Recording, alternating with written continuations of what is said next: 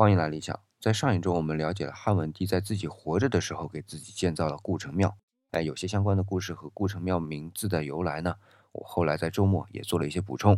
那接下来呢，到了文帝五年的二月，发生了一次地震，也就这么来了一句啊，也没交代在哪里发生了有多强的地震，造成怎样的损失。我估计当时的通讯技术和测量都达不到这样的统计数据的能力，也就没法记录。但是是非人力所为的现象呢，都会记录下来。